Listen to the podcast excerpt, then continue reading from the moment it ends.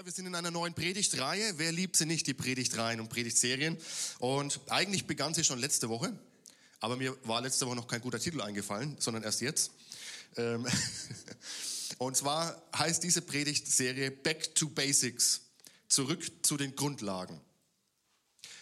Und ich glaube, ich weiß nicht, wie es euch geht, aber manchmal ist es gut, egal wie lange man im Glauben steht, ob fünf Jahre, ob zehn Jahre, ob 50 oder 100 Jahre, Manchmal ist es gut, sich immer mal wieder zu erinnern, was sind eigentlich die Grundlagen unseres Glaubens? Worauf fußt unser Glaube? Warum tun wir eigentlich, was wir tun als Gemeinde? Warum feiern wir Gottesdienst? Warum hören wir eine Predigt? Das werden so die Themen der nächsten Wochen sein. Und selbst wenn du schon lang dabei bist, glaube ich, wenn wir unser Herz aufmachen, dass Gott wieder neu in uns, in unser Herz hineinsprechen kann und dass wir immer wieder was Neues begreifen können und dass ja, dass Gott unser Herz wieder neu begeistern kann für diese Basics, für diese Grundlagen einfach unseres Glaubens. Und heute, ihr seht schon, feiern wir gemeinsam das Abendmahl. Wenn du online zugeschaltet hast, nochmal herzlich willkommen. Du darfst gern mit uns das Abendmahl feiern. Schnapp dir einfach ein bisschen Saft oder Wein, wenn du da rein bist, und ein Stück Brot. Und am Ende der Predigt wollen wir gemeinsam das Abendmahl nehmen. Also die Frage ist heute, warum feiern wir eigentlich Abendmahl? Vor 25 Jahren durfte ich das erste Mal an der Heiligen Kommunion teilnehmen in der katholischen Kirche. Ich habe es schon mal erzählt, ich hatte dieses Jahr Jubiläum, 25 Jahre Erstkommunion. Und wie man das halt so macht bei uns auf dem Dorf, nach der Erstkommunion bin ich natürlich auch Ministrant geworden. Das heißt, ich habe eben in der Kirche gedient am Tisch des Herrn. Ich habe jetzt nicht nachgezählt, wie oft ich als Ministrant gedient habe, aber es müssen einige Male gewesen sein. Und wie oft habe ich da eben gedient, habe dem Pfarrer gedient, habe das Brot gebracht oder die Hostie, habe den Wein bringen dürfen. Aber hatte ich wirklich begriffen, was da vor sich geht? Ich wusste, es hat irgendwas mit Jesus zu tun. Ja, irgendwas mit Jesus ist gestorben. Und ja, wir erinnern uns daran, immer wieder dieser Satz, tut dies zu meinem Gedächtnis der ist mir hängen geblieben. Und dann weiß ich noch, als Ministranten haben wir die Glocken geklingelt. Wisst ihr noch, wovon ich rede? Und so oft habe ich das gefeiert und mitgefeiert und mitgedient. Aber wie gesagt, hatte ich wirklich verstanden, was Jesus tatsächlich für mich getan hat. Ich glaube, rückblickend viel zu wenig. Und vielleicht geht es dir auch so. Vielleicht bist du schon so lange dabei, aber es ist immer wieder gut, sich zu überlegen, hey, was feiern wir da eigentlich, wenn wir das Abendmahl gemeinsam nehmen. Und ja, es wird in verschiedenen Kirchen unterschiedlich gefeiert. Manche feiern es in jedem Gottesdienst, jeden Sonntag. Manche feiern es wie wir einmal im Monat, aktuell immer am ersten Sonntag im Monat. Manche feiern es vielleicht seltener, einmal im Jahr. Also es wird unterschiedlich gehandhabt, unterschiedlich praktiziert. Aber ich glaube, es geht nicht so sehr darum, wie oft wir es praktizieren, sondern dass wir verstanden haben, was da wirklich passiert ist und was wir da gemeinsam feiern. Und darum soll es heute gehen. Und so würde ich gerne nochmal für die Predigt beten. Herr Jesus, ich danke dir für dein Wort und ich danke dir, dass wir uns heute versammeln dürfen um deinen Tisch, Herr, als deine Gemeinde. Und so bitte ich dich, Herr, schließ uns dein Wort auf. Hilf uns zu verstehen, was es bedeutet. Was feiern wir eigentlich, wenn wir das Abendmahl gemeinsam nehmen? Herr, wir wollen unser Herz öffnen und dir Erlaubnis geben, zu uns zu sprechen. Amen. Amen. Wir gehen gleich mal in den Korintherbrief, 1. Korintherbrief, Kapitel 11 und lesen die Worte, die, glaube ich, die meisten von uns mit dem Abendmahl verbinden. Und da heißt es, denn Folgendes habe ich vom Herrn empfangen und euch überliefert. In der Nacht, in der unser Herr Jesus verraten wurde, nahm er ein Brot, dankte Gott dafür, brach es in Stücke und sprach, das ist mein Leib, der für euch hingegeben wird. Feiert dieses Mal immer wieder und denkt daran, was ich für euch getan habe, so oft ihr dieses Brot esst. Ebenso nahm er nach dem Essen den Kelch mit Wein, reichte ihn seinen Jüngern und sprach, dieser Kelch ist der neue Bund zwischen Gott und euch, der durch mein Blut besiegelt wird. So oft ihr aus diesem Kelch trinkt, denkt an mich und an das, was ich für euch getan habe. Denn jedes Mal, wenn ihr dieses Brot esst und aus diesem Kelch trinkt, verkündet ihr, was der Herr durch seinen Tod für uns getan hat, bis er kommt. Soweit mal die sogenannten Einsetzungsworte. Also die erste Frage, könnten wir eigentlich die Predigt schon abschließen. Warum feiern wir das Abendmahl? Weil Jesus es uns geboten hat. Er hat gesagt, tut dies zu meinem Gedächtnis. Also feiert dieses Mal immer wieder und denkt daran, was ich für euch getan habe. So einfach kann es manchmal sein. Und deswegen feiern wir das Abendmahl, um an das zu denken, was er für uns getan hat. Aber trotzdem möchte ich heute natürlich etwas tiefer noch hineingehen. Denn der Zeitpunkt, zu dem Jesus mit seinen Jüngern dieses Mal feiert, das letzte Abendmahl, ist nicht zufällig gewählt. Schauen wir mal im Matthäusevangelium, Kapitel 26, den Vers 17 an. Da heißt es, am ersten Tag des Festes der ungesäuerten Brote kamen die Jünger zu Jesus und fragten, wo sollen wir für dich das Passamal vorbereiten? Wir merken also, ja, dieses Abendmahl findet in einer gewissen zeitlichen Atmosphäre statt in Jerusalem, nämlich zur Zeit des Passafestes. Und so fragen die Jünger, so wie sie es gewohnt waren und so wie sie es kannten und so wie sie es jedes Jahr gefeiert haben, Herr, wo wollen wir dieses Jahr mit dir gemeinsam das Passamal einnehmen? Wie wollen wir es feiern? Und das ist nicht zufällig gewählt, dass es gerade die Zeit des Passafestes ist. Denn zur Zeit des Passamals oder sagt auch Pessachmahl, zu dieser Zeit erinnert sich das Volk Israel an die Befreiung durch Gottes starke Hand aus der Sklaverei in Ägypten. Also jedes Jahr feiert das Volk Gottes diesen Moment, wo Gott sie mit starker Hand aus der Sklaverei, aus der Knechtschaft in Ägypten heraus in die Freiheit geführt hat, in Richtung des verheißenen Landes. Und der Ablauf dieses Pessachmahls, ich werde mal grob skizzieren. Natürlich kann man da noch viel mehr ins Detail gehen, aber einfach mal grob, damit wir eine Vorstellung haben, wie so ein Pessachmahl ungefähr abgelaufen ist. Es sollte ein Mahl sein, durch das die Juden mit allen Sinnen letztlich nachempfinden konnten, was ihre Vorfahren erlebt haben auf dem Weg in die Freiheit aus der Sklaverei. Und ich habe uns hier mal was aufgebaut. Hier stehen vier Becher auf dem Tisch. Und diese vier Becher bilden sozusagen das Grundgerüst dieses Passamals, dieses Pessachmahls.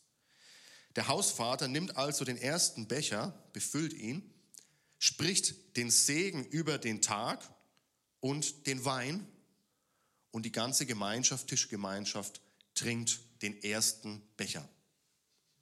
Am Ende dieses Mahls soll jeder vier Becher getrunken haben. Der Wein war zur damaligen Zeit noch nicht so stark, keine Sorge. Ja, das war jetzt kein Saufgelage. Also nach dem Mahl sollte jeder vier Becher getrunken haben. Also der erste Becher. Die ganze Gemeinschaft trinkt. Es gibt Kräuter,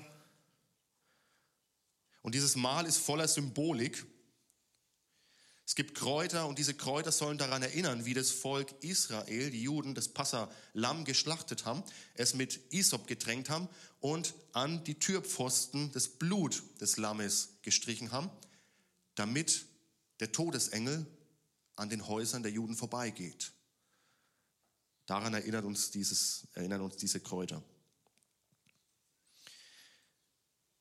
Davon wird gegessen und es wird erzählt, was sich zu der damaligen Zeit zugetragen hat. Also was das Volk Israel erlebt hat, wie Gott eingegriffen hat, wie er sie befreit hat, wie die Plagen geschehen sind, wie der Pharao sein Herz verstockt hat und wie sie dann trotzdem aus dem ja, aus Ägypten herausgezogen sind, wie Gott sie bewahrt hat, indem er das Meer geteilt hat und sie hindurchziehen konnten, wie Gott den Bund mit ihnen geschlossen hat. All das wird nochmal erinnert, denn es ist ein Erinnerungsmahl. Gott sagt, feiert es jedes Jahr zur Erinnerung an das, was ich mit euch und für euch getan habe, um euch in die Freiheit zu bringen. Und nachdem sie sich erinnert haben, was zu der Zeit passiert ist, nimmt der Hausherr den zweiten Becher. Und auch der zweite Becher wird gefüllt. Und ein Sohn oder der Sohn soll fragen, hey Vater, warum feiern wir dieses Fest? Was ist so besonders an dieser Nacht? Und der Vater erzählt nochmal, warum dieses Fest gefeiert wird und was so besonders ist an dieser Nacht. und es werden Psalmen gelesen. Psalm 113 und 114, das möchte ich mit uns gemeinsam tun. Halleluja, ihr Diener des Herrn, lobt ihn, lobt den Namen des Herrn. Der Name des Herrn sei gepriesen, jetzt und bis in alle Ewigkeit. Vom Aufgang der Sonne bis dorthin, wo sie untergeht, sei der Name des Herrn gelobt. Erhaben über alle Völker ist der Herr, seine Herrlichkeit überstrahlt den Himmel. Wer ist wie der Herr, unser Gott, der in der Höhe thront, der herabblickt auf alles, was im Himmel und auf Erden ist? Den Geringen, der im Staub liegt, richtet er auf. Den Armen holt er heraus aus dem Schmutz. Er lässt ihn bei den Herrschenden sitzen, gibt ihm einen Ehrenplatz bei den Vornehmen seines Volkes. Der kinderlosen Ehefrau verleiht er Wohnrecht und lässt sie eine glückliche Mutter werden. Halleluja. Und Psalm 114. Als Israel auswanderte aus Ägypten, als die Nachkommen Jakobs wegzogen von einem Volk mit fremder Sprache, da wurde Juda zu Gottes Heiligtum, Israel zu seinem Herrschaftsbereich. Das Meer sah es und floh, der Jordan wich zurück, die Berge erbebten und sprangen wie Widder, die Hügel hüpften wie die Lämmer. Was ist mit dir Meer, dass du die Flucht ergreifst und mit dir Jordan, dass du zurückweichst? Warum springt ihr Berge wie Widder und ihr Hügel wie Lämmer? Erde, erbebe vor dem Herrn, vor dem Gott Jakobs. Vor ihm, der den Fels in einen Wasserteich verwandelt, das Kieselstein in eine sprudelnde Quelle. Diese Hallel-Psalmen, diese Psalmen, die Gott preisen und Gott loben, werden also gelesen, nachdem der zweite Becher gefüllt wurde. Und nach dem Lesen oder und Singen dieser Psalmen wird der zweite Becher getrunken. Jetzt kommt das eigentliche Mahl. Also jetzt darf man zugreifen und essen. Man darf die ungesäuerten Brote essen. Warum ungesäuert? Weil der Sauerteig ein Bild ist für die Sünde, die sich im Volk Israel breit gemacht hat und die auch in unserem Herzen sich breit gemacht hat. Und um anzuzeigen, dass diese Sünde weg muss aus dem Volk, ist der Teig eben nicht gesäuert, sondern ungesäuert. Und der Teig darf nicht gehen. Warum? weil das Volk Israel keine Zeit hatte, den Teig gehen zu lassen, sondern sie mussten ja schnell aufbrechen und aus, Israel, äh, aus Ägypten fliehen. Also das Mahl mit den ungesäuerten Broten beginnt und mit dem Passalam, das geschlachtet wurde, damit das Blut des Passalames an die Türpfosten angebracht werden konnte. Dazu gibt es bittere Kräuter. Ich habe vorhin gesagt, das, was das Volk Israel erlebt hat, sollte mit allen Sinnen erfahren werden. Und diese bitteren Kräuter, zum Beispiel Meerrettich, die drücken aus, dass es ein hartes Leben in Ägypten war. Diese Härte soll durch die Bitterkeit der Kräuter transportiert werden. Nachdem er gemeinsam gegessen hat, spricht der Hausvater ein Dankgebet und einen Segensspruch über den dritten Becher. Und der Becher wird getrunken. Er wird auch als Becher des Segens bezeichnet. Und nach dem dritten Becher kommt der vierte Becher, der eingeschenkt wird. Es wird nochmal gesungen, nämlich die Psalmen 115 bis 118. Das machen wir jetzt hier nicht, das dürft ihr daheim machen. Psalm 115 bis 118 wird gesungen und nachdem gesungen wird, wird der vierte Becher ausgetrunken und damit ist auch das Passamal abgeschlossen. Also so viel mal dazu, wie grob gesagt dieses Mahl wahrscheinlich auch zwischen Jesus und seinen Jüngern abgelaufen ist. Und wie es natürlich noch mehr im Detail auch heute noch gefeiert wird. Also die Jünger kannten von klein auf diesen Ablauf. Denn jedes Kind ja, sollte hineinwachsen und sollte sich erinnern an das, was seinem Volk, was die Geschichte seines Volkes ist. Aber als Jesus an diesem Abend das Mahl mit seinen Jüngern feiert, tut er etwas, was er vorher scheinbar noch nicht getan hat. Denn er durchbricht diesen typischen und üblichen Ablauf. Als Jesus das Brot nimmt,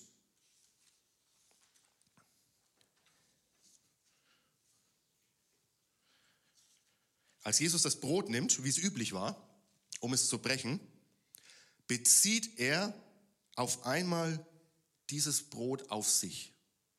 Und er sagt, das ist mein Leib, der für euch hingegeben wird.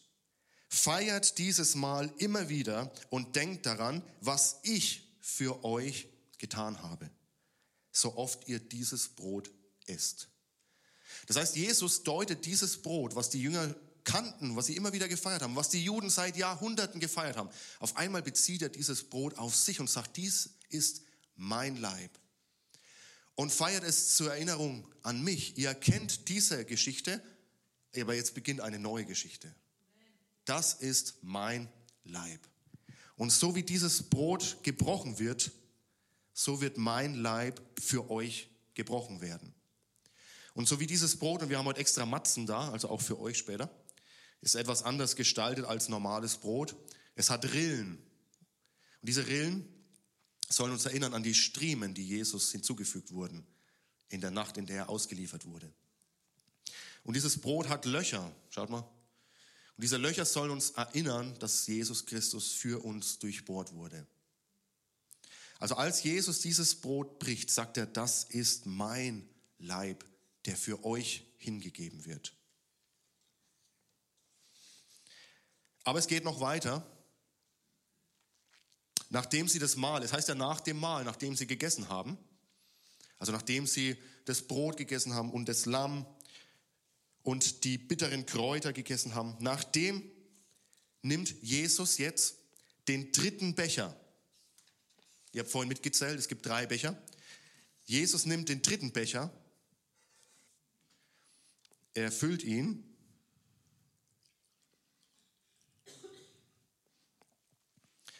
Und auch hier bezieht er auf einmal diesen Becher, was sie erkannten, aus einem anderen Kontext.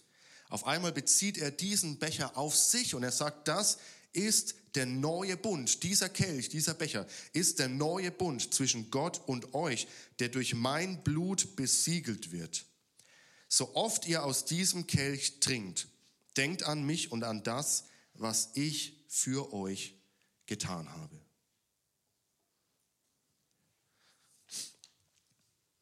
Also in dem Moment, als die Jünger sich zusammen mit allen anderen Juden, die das Passammal zusammennehmen, daran erinnern, wie ihr Volk unter der Knechtschaft in Ägypten gelitten hat, wie der Pharao sein Herz verstockte, selbst als Ägypten von schlimmen Plagen gepeinigt wurde, wie das Volk in Ägypten das erste Passafest feierte, Familien ein makelloses Lamm schlachteten, das Blut an die Pfosten und an den oberen Balken der Haustüren strich, wie der Todesengel die erstgeborenen Söhne der Ägypter nahm, aber an den Türen der Juden vorbeiging. Und dafür steht Pessach. Pessach heißt nämlich vorübergehen.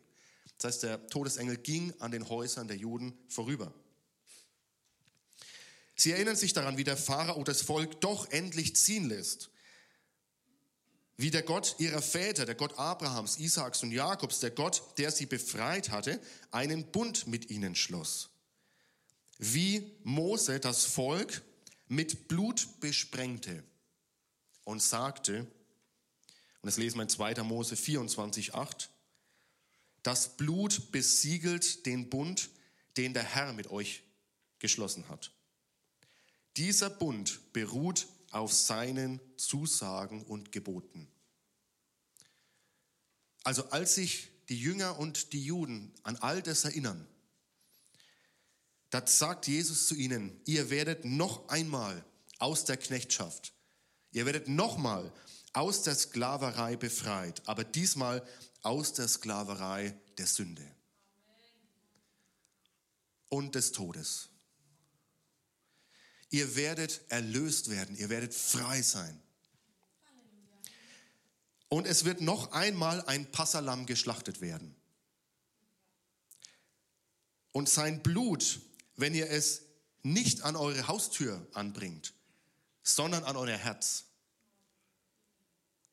Dann wird dieses Blut dafür sorgen, dass der Todesengel an euch vorbeigeht. Und dieses Passalam, sagt Jesus, bin ich. Ich bin dieses letzte und einmalige Passalam. Ich vergieße mein Blut zur Vergebung eurer Sünden. Wie das Brot mit Striemen und Löchern durchzogen ist, so war Jesu Leib mit Striemen und Löchern überzogen. Aber noch mehr, er sagt, es wird einen neuen Bund geben. Ihr habt den Bund mit mir gebrochen, aber ich werde diesen neuen Bund für euch halten. Ich werde Gottes Gerechtigkeit sein. Aber durch den Glauben an mich dürft ihr Teil an diesem Bund haben. Wie es in im äh, Propheten Jeremia vorhergesagt ist. Jeremia Kapitel 31. Da heißt es, so spricht der Herr. Es kommt die Zeit, in der ich mit dem Volk Israel und dem Volk Juda einen neuen Bund schließe. Er ist nicht mit dem zu vergleichen, den ich damals mit ihren Vorfahren schloss, als ich sie bei der Hand nahm und aus Ägypten befreite. Diesen Bund haben sie gebrochen, obwohl ich doch ihr Herr war. Der neue Bund, den ich dann mit dem Volk Israel schließe, wird ganz anders aussehen. Ich schreibe mein Gesetz in ihr Herz. Es soll ihr ganzes Denken und Handeln bestimmen.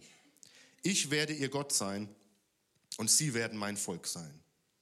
Niemand muss dann den anderen noch belehren. Keiner braucht seinem Bruder mehr zu sagen, erkenne doch den Herrn.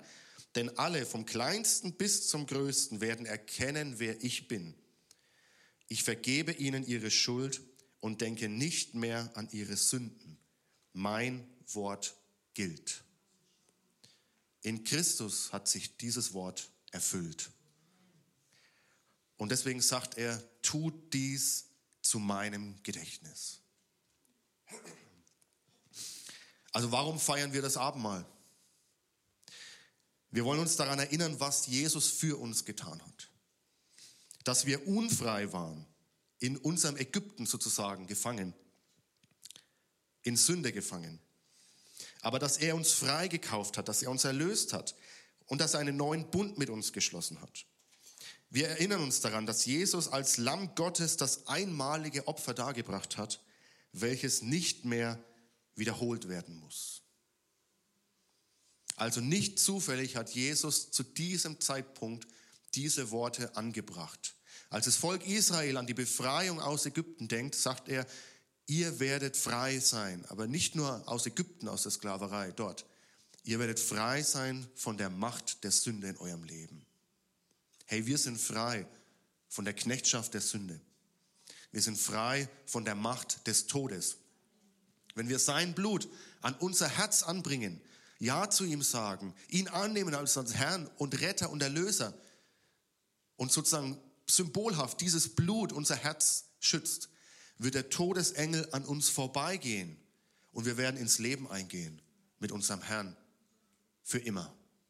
Amen. Und so dieses, dieses Mal hat mehrere Dimensionen. Es ist einmal ein Mal, was uns eine Perspektive schenkt auf die Vergangenheit. Also einerseits schauen wir heute zurück.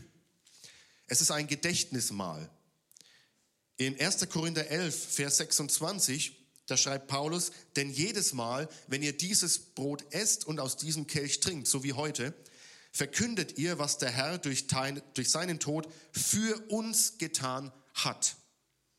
Das verkünden wir, indem wir am Abendmahl teilnehmen, was Jesus für uns getan hat, der gekreuzigte und der Auferstandene. Aber es ist nicht nur ein Gedächtnismahl, was auf die Vergangenheit schaut sondern es ist auch ein Mahl, was uns für die Gegenwart sensibilisieren soll. Es ist ein Bundesmahl und ein Gemeinschaftsmahl. Wir denken an den neuen Bund, den Jesus mit uns geschlossen hat. Und wir denken daran, dass wir Gemeinschaft haben, nämlich einmal mit Christus und einmal mit Christen unter uns. Die Christusgemeinschaft bedeutet, dass wir, so wie es Jesus sagt, wer mir nachfolgen will, der nehme sein Kreuz auf sich mit Christus in Gemeinschaft zu sein, das heißt mit Christus mitzuleben, aber auch mit ihm mitzuleiden, mit gekreuzigt zu werden. Denkt an die Taufe. Als ihr euch habt taufen lassen, seid ihr mit Christus ins Wasser hinabgegangen, seid gestorben und seid aus dem Wasser mit ihm wieder zu neuem Leben herausgekommen. Es ist ein Mitsterben, Mitbegraben werden, aber auch ein Mitverherrlicht werden, ein Mitauferweckt werden, ein Mitlebendig gemacht werden und in Zukunft ein Mitherrschen mit Christus. In 1. Korinther 10, Vers 16, da lesen wir, haben wir durch den Abendmahlskelch, über dem wir das Dankgebet sprechen, nicht Anteil am Blut, das Christus für uns vergossen hat? Haben wir durch das Brot, das wir in Stücke brechen und gemeinsam essen, nicht Anteil an seinem Leib? Indem wir am Abendmahl teilnehmen, verkünden wir, dass wir Anteil an dem haben, was er durchlitten hat, aber auch in, an dem Wunder, was Gott in ihm gewirkt hat, das Wunder der Auferstehung. Auch daran dürfen wir Anteil haben. Und Jesus Christus verheißt uns, wenn wir zusammenkommen, dass er mitten unter uns sein wird.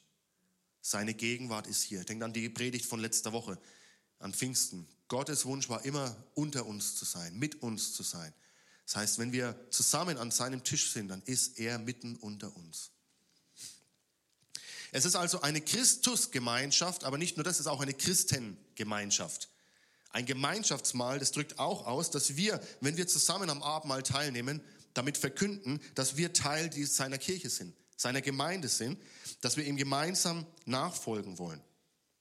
Durch unsere Bekehrung und durch unsere Taufe sind wir Teil des Leibes Jesu geworden, seines Volkes.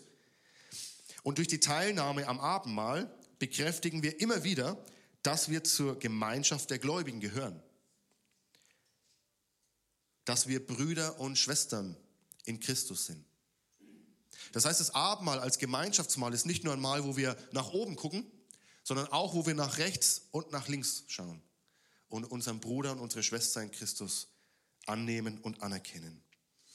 1. Korinther 10, Vers 17, da schreibt Paulus, es gibt beim Abendmahl nur ein Brot. Und obwohl wir so viele sind, sind wir doch ein Leib, weil wir alle von dem einen Brot essen. Wir sind sein Leib.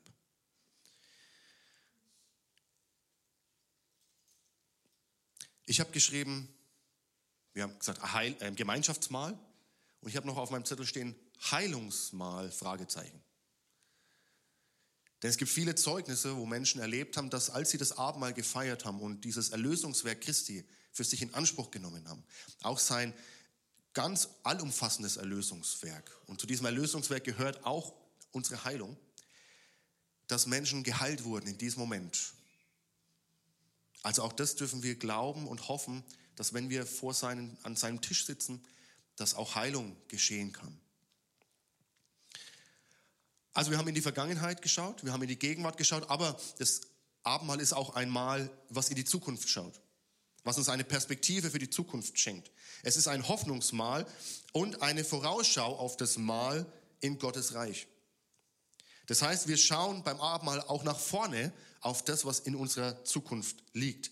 Wir schauen auf den, der wiederkommen wird, nämlich Jesus Christus. In Matthäus 26, Vers 29, das sagt Jesus, zu seinen Jüngern, von jetzt an werde ich keinen Wein mehr trinken, bis ich ihn wieder im Reich meines Vaters mit euch trinken werde. Und darauf freuen wir uns, oder? Auf diese Gemeinschaft mit unserem Herrn, die Vollendung, wenn wir bei ihm voll uneingeschränkt in seiner Gegenwart sein dürfen. Aber es liegt aktuell noch in unserer Zukunft. Doch wenn wir das Abendmahl gemeinsam feiern, dann verkünden wir, dass es ein Herr ist, der wiederkommt in Pracht und in Herrlichkeit.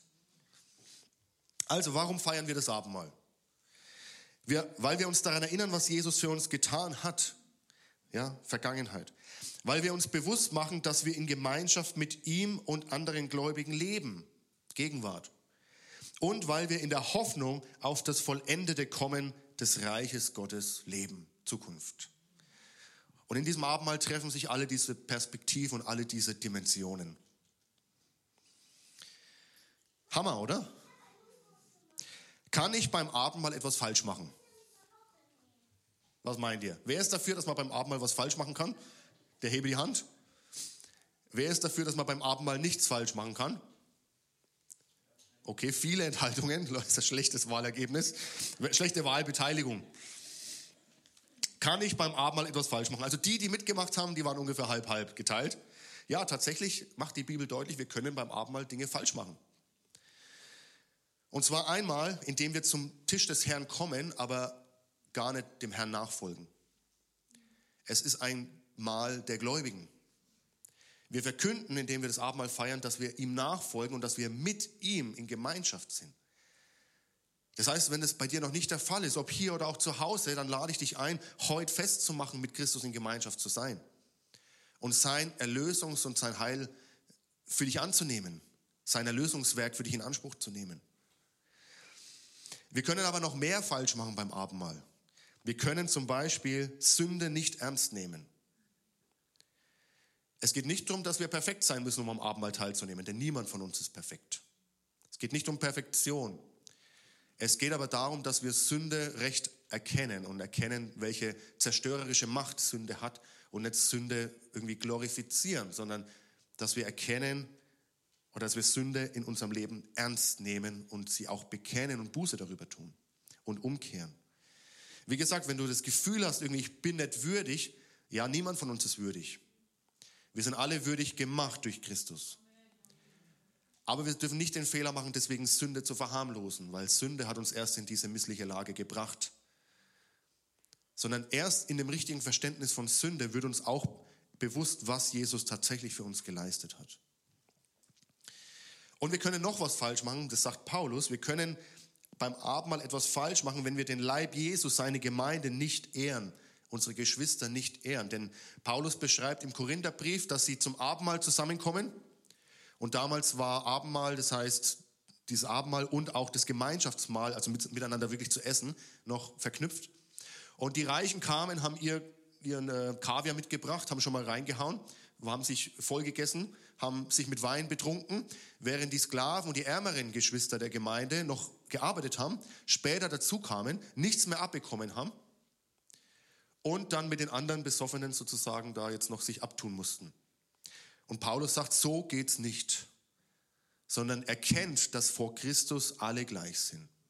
Bruder und Schwester, ob reich, ob arm, spielt keine Rolle. Ob Mann oder Frau, ob Jude oder Grieche. In Christus sind wir eins. Und ihr sollt den Leib des Herrn richtig beurteilen. Und dies gilt auch für uns. Wir sollen den Leib des Herrn richtig beurteilen. Also diese Fehler wollen wir nicht machen, ja, sondern wir wollen Jesus annehmen als unseren Herrn und Erlöser. Wir wollen Sünde ernst nehmen und wir wollen die Gemeinde, seinen Leib ernst nehmen und ehren.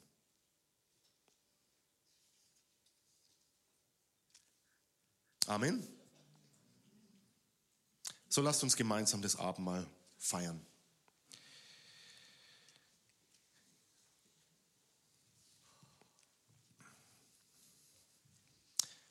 Wenn du da bist und du sagst, ich weiß gar nicht, wie ich vor Gott stehe, und nach dem, was du gerade gehört hast, ich weiß jetzt gar nicht, kann ich teilnehmen, kann ich nicht teilnehmen, dann möchte ich dich ermutigen. Ich glaube, dass Gott hier ist und dass er unter uns am Wirken ist und dass er auch an deinem Herzen arbeiten und wirken möchte. Und wenn du das Gefühl hast, ich habe noch nie dieses Erlösungswerk Christi für mich in Anspruch genommen, habe noch nie bekannt, dass ich ein Sünder bin, dass ich verloren bin ohne Jesus, dass ich ihn brauche. Und du hast noch nie seine Tat für dich in Anspruch genommen, hast Vergebung deiner Sünden erlebt und erfahren, dann möchte ich dich einladen, das heute zu tun. Es gibt keinen besseren Moment als jetzt, und dann mit Freude dieses Mal zu feiern. Auch wenn du zu Hause bist. Nimm dieses Erlösungswerk Christi für dich an. Das Blut, was er vergossen hat, es ist auch für dich, egal wie groß oder wie schlimm du meinst, deine Sünde, dass sie ist. Dieses, dieses äh, Blut, was er vergossen hat, es reicht auch für dich aus. Es bedeckt auch deine Schuld, wenn du es annimmst. Lasst uns dieses Blut Jesu an unsere Herzenstür streichen, damit der Todesengel auch bei uns vorbeigeht. Wir werden jetzt gemeinsam noch ein bisschen im Hintergrund Musik hören, singen, aber ich lade euch ein, gemeinsam nach vorne zu kommen, auf die Seite oder auch nach die Seite und euch ein Stück des äh, Brotes zu nehmen und ein, den Saft zu nehmen und am Platz dann noch kurz zu warten, dass wir gemeinsam das Abendmahl miteinander nehmen können. Und ich soll noch sagen, teilt euch bitte gut auf beide Seiten auf. Also schaut, wo gerade die Schlange etwas kürzer ist.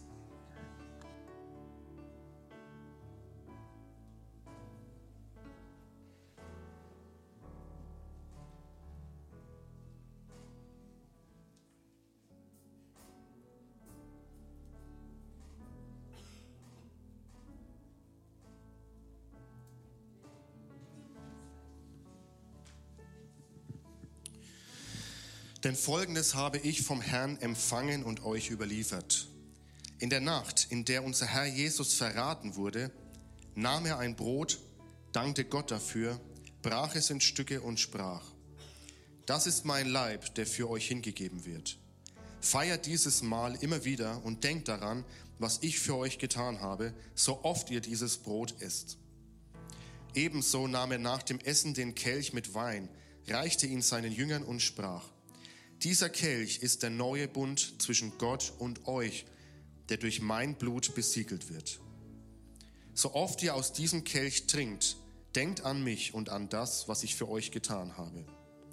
Denn jedes Mal, wenn ihr dieses Brot esst und aus diesem Kelch trinkt, verkündet ihr, was der Herr durch seinen Tod für uns getan hat, bis er kommt. Herr Jesus, ich danke dir für deinen Leib, Herr, den du gegeben hast für uns, Herr. Du hast dich schlagen lassen, du hast dich töten lassen, damit wir leben können. Und so wie wir dieses Brot in der Hand halten und spüren, Herr, deine Striemen und deine Wunden, wollen wir dir Danke sagen. Danke, Herr, für dieses, für dieses Werk, was du für uns vollbracht hast. Jesu Leib für dich gebrochen. Amen.